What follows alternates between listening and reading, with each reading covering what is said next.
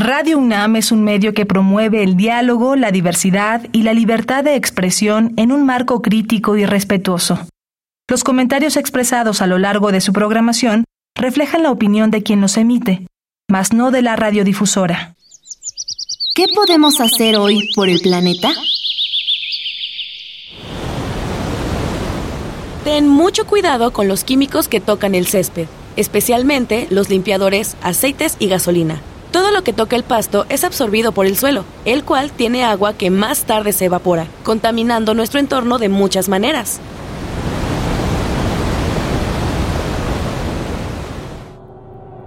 Habitare. Hola, ¿qué tal? Bienvenidas y bienvenidos a una nueva transmisión de Habitare, Agenda Ambiental Inaplazable. Me da mucho gusto saludarles. Soy Mariana Vega con esta emoción característica de cada programa por descubrir un nuevo tema al lado de ustedes y sobre todo por compartir este espacio con la doctora Clementina Equiwa. ¿Tú cómo estás hoy, Clementina? Muy bien, Mariana. Platicando, platicando, como se dice por ahí siempre, en este país acabamos hablando de comida. Y yo creo que en este programa vamos a mezclar un poquito de ciencia, un poquito de cultura y un poquito de cocina para ser muy mexicanos, ¿no? Así, así somos los mexicanos. Y bueno, pues para platicar de riqueza biocultural de frijoles mexicanos, tenemos el gusto de que nos acompañen Lupita Vázquez Solís, que estudió Ciencias de la Tierra en la Facultad de Ciencias del UNAM, y a Diego Dávila, que es biólogo también de la Facultad de Ciencias del UNAM. Y bueno, lo que me encanta es que ambos son estudiantes de posgrado del Instituto de Ecología del UNAM. Entonces, pues tenemos el, enorme gusto de tener a dos jóvenes que están impulsando la ciencia en nuestro país y eso me parece fantástico. Así es, pues bienvenida Lupita y bienvenida Diego, gracias por acompañarnos en este programa. Muchas gracias Mariana, muchas gracias Clemen por este espacio que nos dan y sí, como dicen, va a ser un programa muy rico, ¿no? En el que sí vamos a terminar con, con algo de hambre tal vez al final. Sí, sí, muchas gracias por la invitación y gusto en saludarlas a ustedes y a, toda su audiencia también. Pues muchas gracias por acompañarnos y a ustedes que nos escuchan, quédense porque hoy vamos a platicar acerca de la riqueza biocultural de frijoles mexicanos. Esto es Habitare, Agenda Ambiental Inaplazable. ¡Empezamos! El Instituto de Ecología de la UNAM y Radio UNAM presentan. Toma segundos destruir lo que ha crecido en años. Toma horas devastar lo que se ha formado en siglos. Tomar acciones para rescatar nuestro ambiente solo requiere un cambio de conciencia. Habitare. Agenda ambiental inaplazable. Ciencia, acciones y reacciones para rescatar nuestro planeta. Nuestra, casa. Qué gusto que continúen en esta transmisión de Habitare, donde hablaremos acerca de riqueza biocultural de frijoles mexicanos. Y como bien decías, Clemen, al iniciar, a lo mejor se nos van antojando, pero sobre todo les vamos a conocer a fondo este alimento que es base de nuestra nutrición como mexicanas, como mexicanos y también en muchísimas partes del mundo. De hecho, pues mencionar que la gastronomía mexicana es patrimonio cultural de la humanidad, eh, declarado por la UNESCO algo que es muy importante teniendo en cuenta que la alimentación es el motor de nuestra vida, porque si no comemos, pues no podemos hacer nada. Claro, y bueno, una de las cosas que a mí me parece fascinante, precisamente con esto que dices de que la cocina mexicana es patrimonio intangible de la humanidad, lo que se resalta es esta riqueza escondida en muchos de los ingredientes y por supuesto, los frijoles son protagonistas centrales de la cocina mexicana y cuando estábamos platicando antes de entrar al aire, Diego y yo, estábamos hablando, ¿no? Dices, pues los frijoles o el frijolito, ¿no? y, a ver, pero ¿por qué, Lupita, ¿por qué es que los frijoles son importantes para nuestra cultura? ¿no? O sea, ¿qué tienen de especial? Pues en la cultura tienen una gran importancia porque las familias campesinas años con años, desde generaciones, los han cultivado, los han traído desde la forma silvestre a lo que hoy conocemos con las diferentes variedades, y no solo del frijol común, que es el que conocemos en, las tiendas, en, los mercados, sino también con otras especies que al ratito les platicaremos un poco. Pero este frijol pues ha coevolucionado con la misma población, con las familias campesinas, y esta misma relación ha hecho que se diversifica el, cultivo en grandes variedades que conocemos desde los frijoles negros, los pintos, los vaquita. Entonces, pues esto refleja esta parte cultural en cuanto a nuestras preferencias gastronómicas, nuestras preferencias alimenticias, nuestras necesidades, y pues es como un, una relación muy estrecha, ¿no? Que hemos llevado en todo este camino de la, de la sociedad, no solo mexicana, sino en diversas partes del mundo. Entonces hay que verlo como no solo como una planta, como un cultivo, sino como algo que forma parte de nuestra identidad como mexicanos y parte de nuestra dieta cotidiana. Eso que dices ahorita mismo, Lupita, me salta porque dices esta planta muy tristemente creo que nuestra relación con los frijoles a lo mejor se ha transformado para ir solamente al súper, agarrar una lata, llegar a calentarla y eso es lo que nos comemos, ¿no? Pero cuéntanos, Diego, un poquito más acerca de qué es el frijol y cómo es que se encuentra también en su estado natural. Sí, por supuesto que sí. Pues mira, el frijol es el nombre con el que conocemos esta semilla que nosotros consumimos, ¿no? Como dices, que encontramos en el súper, en las bolsitas y todo, vamos a comprarlo, o en los mercados, ¿no? O cuando vamos de viaje, vamos al mercadito y buscamos los frijoles para prepararlos en casa.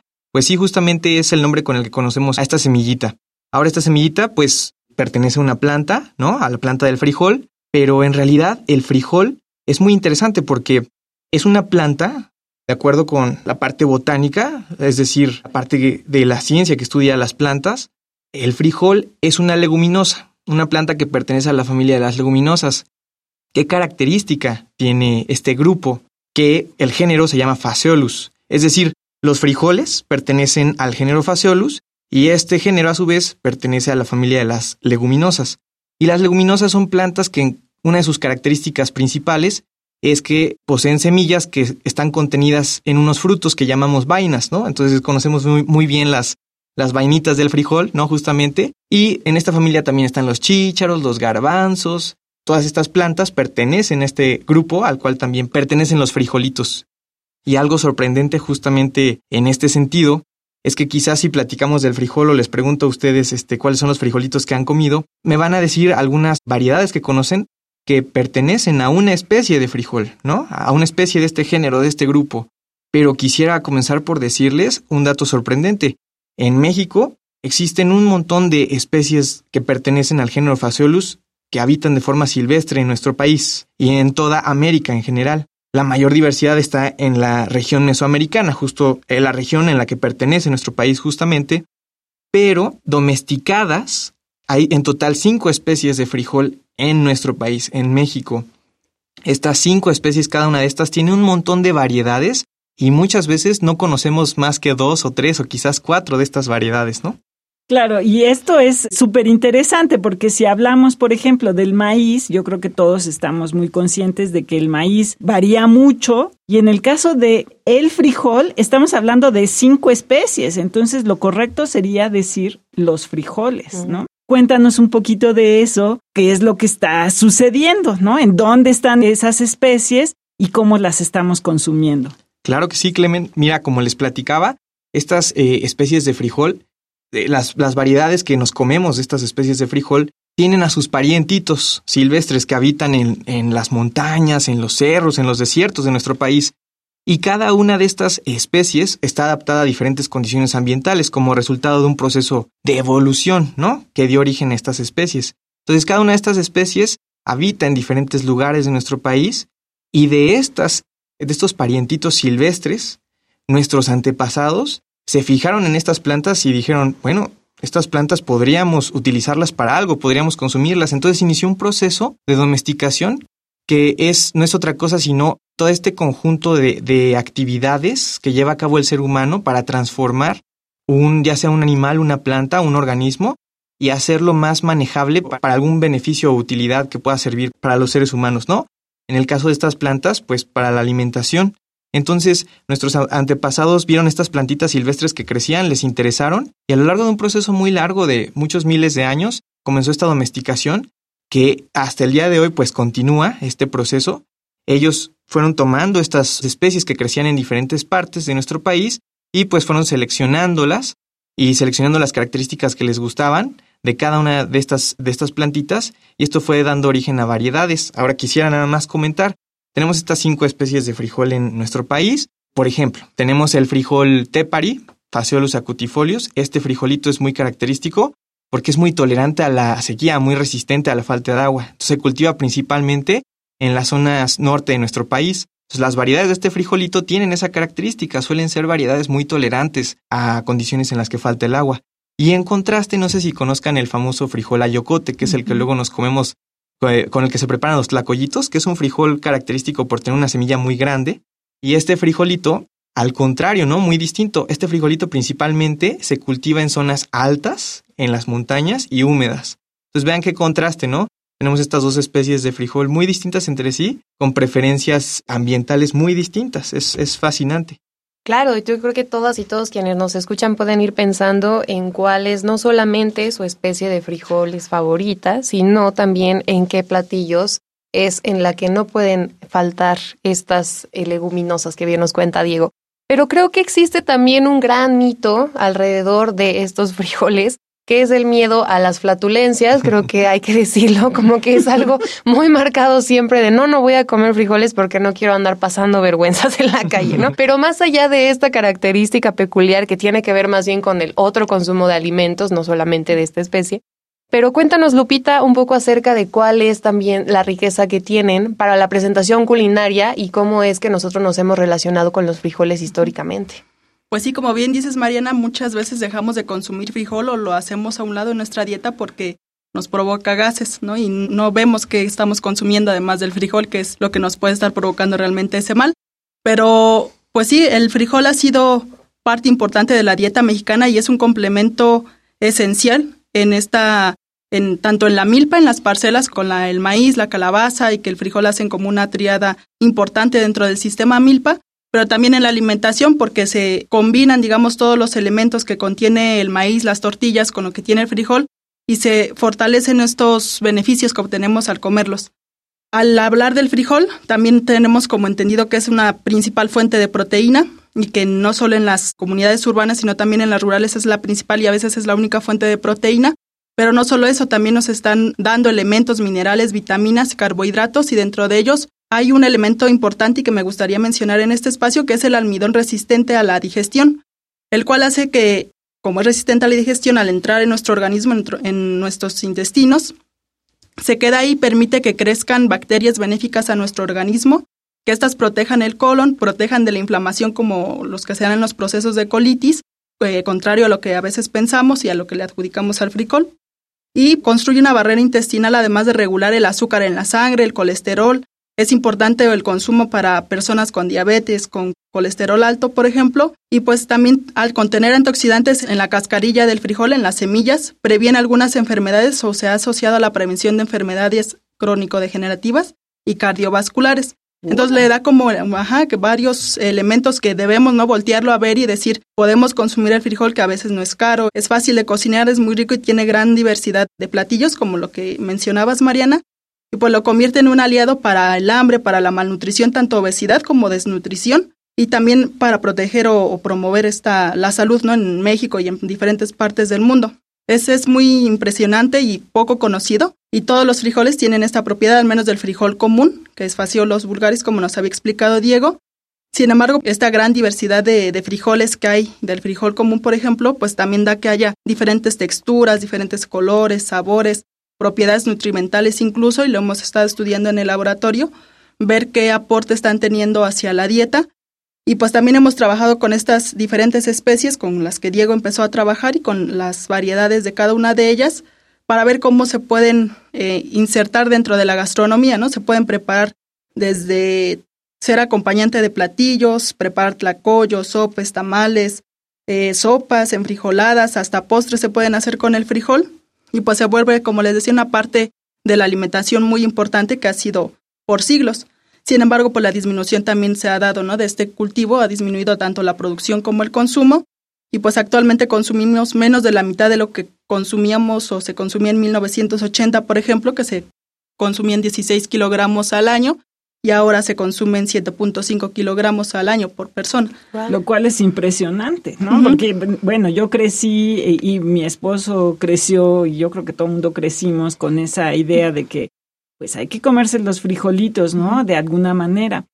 Una de las curiosidades que a mí me pareció súper interesante es que hay una diferencia en el valor nutricional de los frijoles dependiendo, ya nos dijiste, de la especie, pero también de las variedades. ¿Cómo han estudiado esto? Eh, cuéntanos un poquito, Lupita. Pues como parte del proyecto de, maestría en la que realicé empezamos, ya habíamos trabajado en la licenciatura con el frijol, nos metimos más como a la parte nutricional en la maestría y con Diego y con Julieta, con la doctora Julieta, hemos trabajado si existen diferencias entre las variedades en cuanto a, aspectos nutricionales, no para comparar entre variedades y decir coman más de esta o de esta, sino promover el consumo del frijol en su diversidad y que se rescaten algunas de ellas. Realizamos algún muestreo en, en una comunidad que se llama Vicente Guerrero y es emblemática por el camino en la agroecología que ha llevado. Y con ellos en alguna feria del 2019, en la Feria del Maíz y otras semillas nativas que realizan, colectamos semillas que se produjeran en esta comunidad, eh, semillas locales. Eh, colectamos en aquella ocasión nueve, después atravesó la pandemia y pues ya no pudimos colectar más semillas, pero eh, con estas nueve hicimos un estudio bromatológico para saber el contenido de proteína, de carbohidratos, de fibra, de otros elementos que nos dicen la calidad, digamos, del alimento. Y eran semillas eh, las que mandamos a analizar. Al analizarlas, pues nos dieron resultados interesantes y rescatamos que tres variedades, que es el frijol cacahuate, el frijol capuchino y el frijol negro, esto es del frijol común de Fasciolos vulgaris, pues tenía una mayor cantidad de proteína, de concentración de proteína en estas semillitas.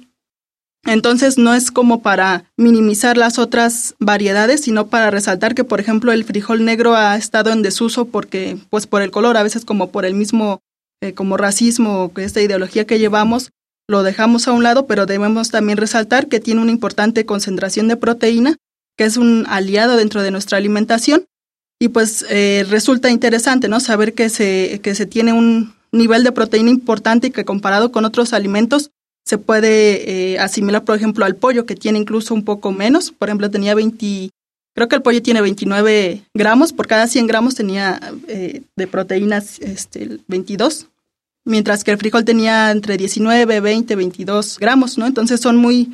Em, Equivalentes. Sí, podríamos bien sustituir, ¿no? Pero voy a hacer aquí un paréntesis. ¿Cuántos de estas variedades? Dijo tres variedades, Lupita. ¿Cuántas conoces, Mariana? A mí me reprobaron. A mí yo también creo yo nada más conocía una. Pues ¿no? pues no tanto, no tanto, porque a ver, a ver que nos diga Mariana cuáles conoce ella. Pues de entrada yo pienso, me dicen frijoles, yo pienso en nada, no sé si sea el nombre correcto, pero frijol pinto, por ejemplo. Sí, sí, sí. Ok, ya llevo una, claro. ¿Tú cuál conoces? Ayúdame. bueno, yo de, de, las tres que dijo solo conocía uno. La cacahuate nunca la había oído. La otra, ¿cuál es? Capuchino. Capuchina tampoco. Negro. El negro, sí, Pero negro hay de muchos tamaños y entonces ya ahí estás hablando de diferentes variedades que no se distinguen más que por el tamaño. Sí. ¿No? Entonces, pues ahí es, es eh, eso lo platicamos con Diego hace rato. Bueno, ¿cuántas variedades hay? Ahorita nos van a contestar eso. ¿Y cuántas conoce cada persona? Entonces, si hay esta variedad en los nutrientes en cada uno, pues, ¿cuál sería la recomendación? A ver, mm. contesta esto para que yo no lo conteste y dinos, Diego, tú, ¿qué, qué es lo que opinas? Perfecto, Clemen, claro que sí. No, pues justamente como ustedes lo dicen, ¿no? Generalmente cuando tú le preguntas a alguien, sobre todo en las ciudades, ¿no? En una ciudad como la nuestra, ¿cuántas variedades de frijol conocen? Si acaso te van a mencionar por allá, pues el frijol negro, el frijol eh, bayo, a veces compra el peruano, ¿no? Por ejemplo, y ya, hasta ahí. Que los refritos no cuentan, ¿eh? Porque si lo ah. están pensando, eso no es una especie. Ni una variedad. Exactamente. No, Exactamente. Pero vean, por ejemplo, nada más para darnos una idea de la diversidad de variedades locales de frijol que tenemos y cómo están asociadas a esto que platicábamos de las especies de frijol. Todas estas variedades que hemos estado comentando aquí en la mesa, desde el capuchino hasta el negro, son variedades de una misma especie, del frijol común. Y de esa especie hay cientos de variedades locales. Con variedad local nos referimos a una variedad que se cultiva en una población, en una comunidad, en un lugar determinado, y que ha sido resultado de un proceso de selección, como lo platicábamos, por parte de las familias campesinas, generación tras generación, en un lugar particular, en una barranca, en una montaña, en una milpa, en una parcela. Estas familias campesinas han ido seleccionando estas variedades Y la característica que tienen es que pues están muy bien adaptadas a las condiciones y al manejo que les dan estas, estas familias en estas localidades. Son las familias campesinas quienes han dado origen, resguardan y cuidan y mantienen estas variedades de frijol. Entonces, como les decía, todas estas que hemos mencionado ahorita en la mesa pertenecen a una sola especie, y hay cientos repartidas por nuestro país. Imaginemos ahora cuántas variedades habría de cada una de las otras cuatro especies, ¿no? Estamos hablando de cientos y cientos, quizás hasta miles de variedades locales en total entre todas las especies de frijol y, como nos contaba Lupita, cada una de estas variedades tiene diferentes usos gastronómicos porque también tienen diferentes propiedades químicas, ¿no? Nutrimentales, pero también hay variación en cuanto a cuánto tiempo tarda en cocerse una variedad. Eh, a lo mejor hay unas que son más rápidas, su cocción es más rápida, otras que es más difícil eh, descarapelar, ¿no? La, entre comillas, la cascarita de la semilla. Eh, el sabor cambia, la textura. Con algunos se puede hacer más fácilmente una cremita, con otros más bien un caldo. Entonces, esta variedad que ha sido el resultado del trabajo de las familias campesinas también llega a nuestros platos, a nuestras mesas y se vuelve una variedad gastronómica que forma parte del patrimonio biocultural de nuestro país. Y digo, por poner ahí otros ejemplos de variedades de otras especies. Ya dijimos aquí algunas del frijol común, ¿no? Si nos vamos al frijol ayocote, este frijol grandote, de semilla grandota, tenemos el ayocote morado, el ayocote negro, el ayocote blanco incluso, el arco iris, exactamente. Si nos vamos al frijol que se come mucho en la península de Yucatán, también en Chiapas y Oaxaca, el frijol Iv o Ives, Phaseolus lunatus, tenemos el frijol patachete vaquita, el frijol Isich, el Yucatán, tenemos el frijolito eh, de monte, el shoot. Entonces, no acabamos, ¿no? No, y de estos, o sea, ya me habló en chino. A mí me habló en chino, Mariana. Entonces, bueno, yo reprobada en el número de variedades, a pesar de que en mi cocina creo que tenemos como cuatro variedades ahorita, ¿no?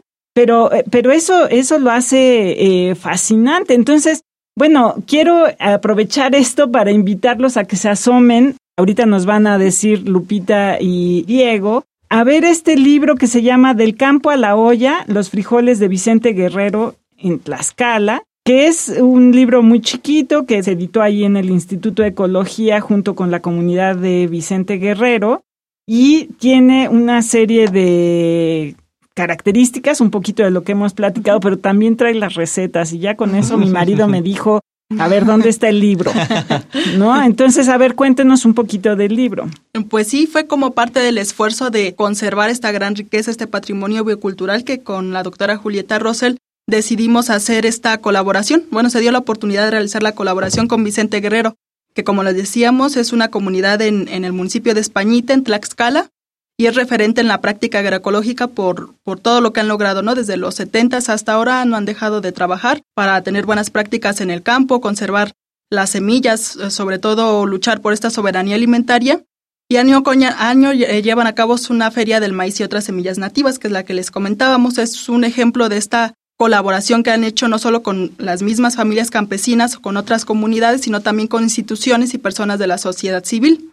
En esta colaboración, pues resultó el libro del que les habla Clemen, que es, como bien dice, del campo a la olla, los frijoles de Vicente Guerrero, en el que se trata de revalorizar al frijol como un personaje principal y no como un complemento en el campo y en la alimentación. Y pues se trabajó en esta parte de, de, crear, ¿no? De dar información de qué es el frijol, lo que ya habíamos platicado de todas las especies que hay de frijol, las variedades, la importancia en, nuestra alimentación, la importancia nutricional.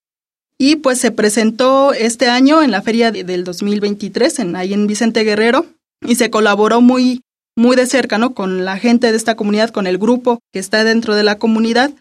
Y pues tratamos de registrar las variedades locales de Vicente Guerrero. Fueron pocas, pero porque pues no acabaríamos con tanta riqueza que hay dentro de esa comunidad y en todo el país. Se registraron las características, los usos que se les dan y como bien dices, Clemen, incluyó un recetario con deliciosos platillos. Con cada una de las variedades se dio una receta para tratar de ampliar nuestro conocimiento y ver que no solamente se puede comer como frijoles de la olla o refritos, sino que hay infinidad de platillos que se pueden preparar y muy ricos.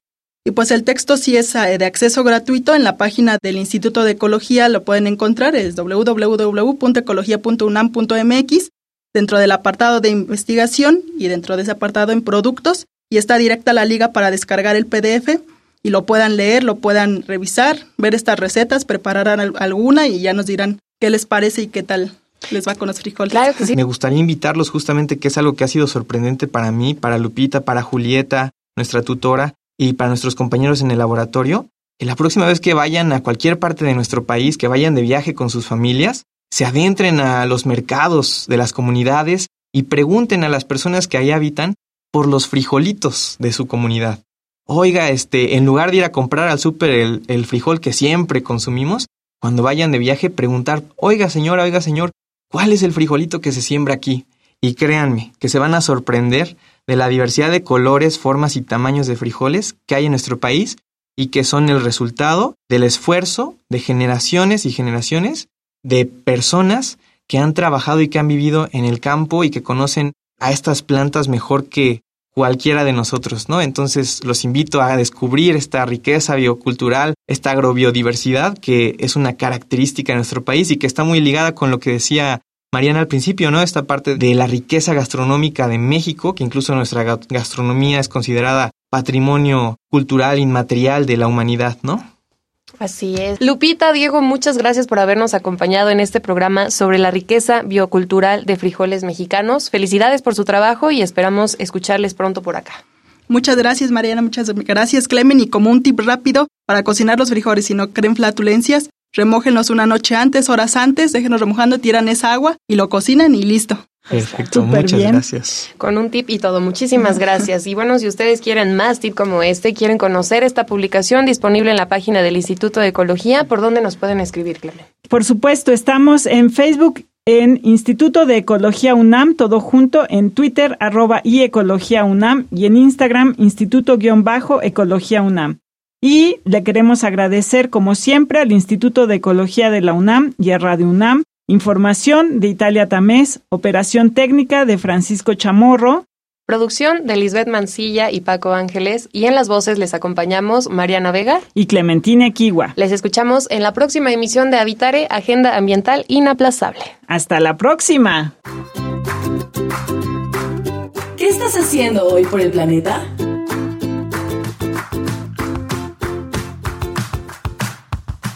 Eh, trato de no utilizar el carro. Si puedo moverme en transporte, ya sea en camión o sea en metro, prefiero hacerlo a estar como sacando el carro todos los días, a menos que sea necesario. Visita ecología.unam.mx para obtener más información sobre el tema de hoy. Y si quieres escuchar todas nuestras emisiones, entra a radiopodcast.unam.mx. Radio UNAM y el Instituto de Ecología de la UNAM presentaron Habitare, Agenda Ambiental Inaplazable